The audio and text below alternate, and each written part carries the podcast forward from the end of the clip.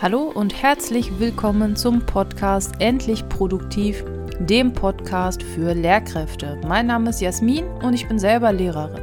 Warum ich diesen Podcast mache? Ganz einfach. Mein Ziel ist es, Lehrkräften zu helfen, mit weniger Aufwand mehr zu schaffen und dadurch mehr Zeit für die wirklich wichtigen Dinge im Leben zu erhalten. Hier dreht sich also alles um Produktivität, Zeitmanagement und Achtsamkeit im Schulalltag. Schön, dass du dabei bist.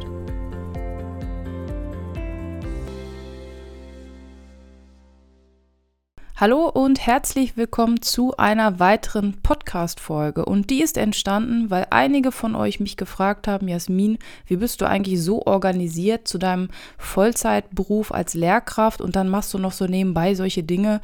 Wie schaffst du das? Und ich möchte dir heute meine To-Do-App Things 3 einmal vorstellen. Und diese Podcast-Folge wird es auch in abgewandelter Form noch als Video geben. Deswegen unbedingt den YouTube-Kanal auschecken. Da kann man das so ein bisschen besser zeigen. So, die App meines geringsten Missvertrauens ist Things 3. Ja, ich hatte zwischendurch mal To-Doist aber mir sagt das User Interface, also das Design von Things 3 deutlich mehr zu. Ich liebe diese App, auch wenn sie A nur für Apple-Geräte zur Verfügung steht und B wirklich einmalig echt Geld kostet, wenn man sie für alle Plattformen runterlädt, aber eben nur einmalig und es gibt immer Updates und ich kann mich immer auf diese App verlassen. So, das heißt, wenn du kein Apple-Gerät hast und denkst, Mensch, Jasmin, toll, was mache ich jetzt? Du holst dir To-Doist. Das ist in der kostenlosen Variante super fähig. Also du brauchst nicht mal die Premium-Funktion und kannst auch direkt loslegen. So, wie bin ich jetzt so super organisiert? Ganz einfach.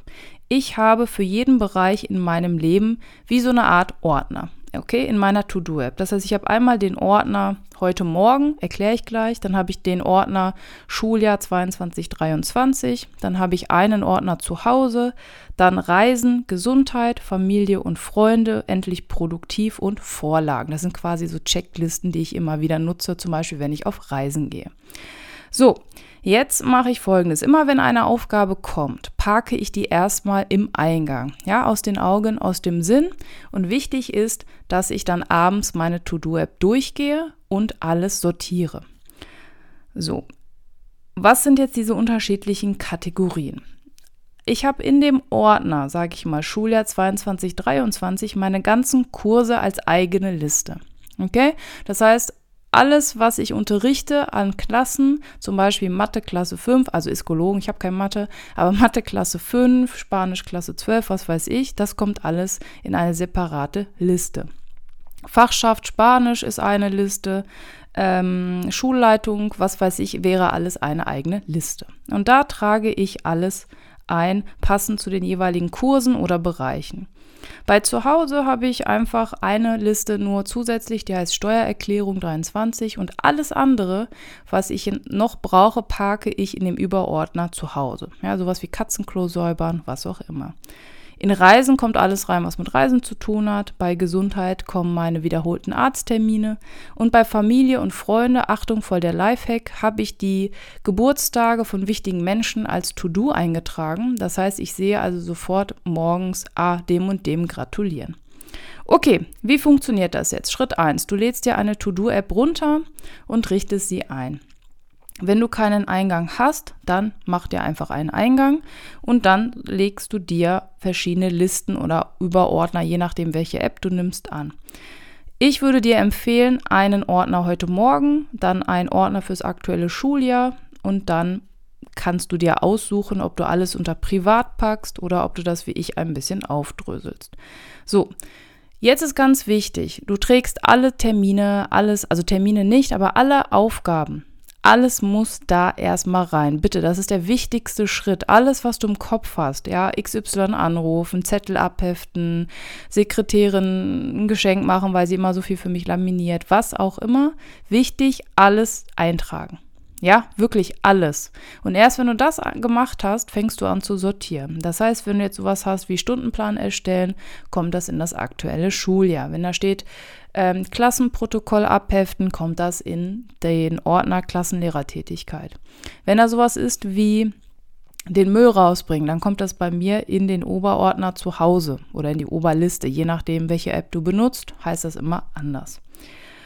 So, jetzt ist ganz wichtig, folgende drei Dinge sind bei einer To-Do-App immer zu beachten. Alles, was du aufschreibst, alles, was in den Sinn kommt, schreibst du auf und es kommt in deine To-Do-Liste in den Eingang. Schritt Nummer eins. Jeden Tag leerst du diesen Eingang und parkst die Aufgaben in die richtigen Listen oder du verschiebst sie in die richtigen Listen. Dritter Schritt. Jeden Tag die App öffnen und in die Heute-Ansicht schauen. Das heißt, was habe ich heute zu tun? Ja, manchmal ist das so, dass man sich zu, zu viele Aufgaben da reinpackt. Dann bitte vorher sortieren, bevor der Tag anfängt. Kann ich die 20 Aufgaben hier schaffen oder habe ich mir zu viel für den Tag vorgenommen? Bitte realistisch aussortieren.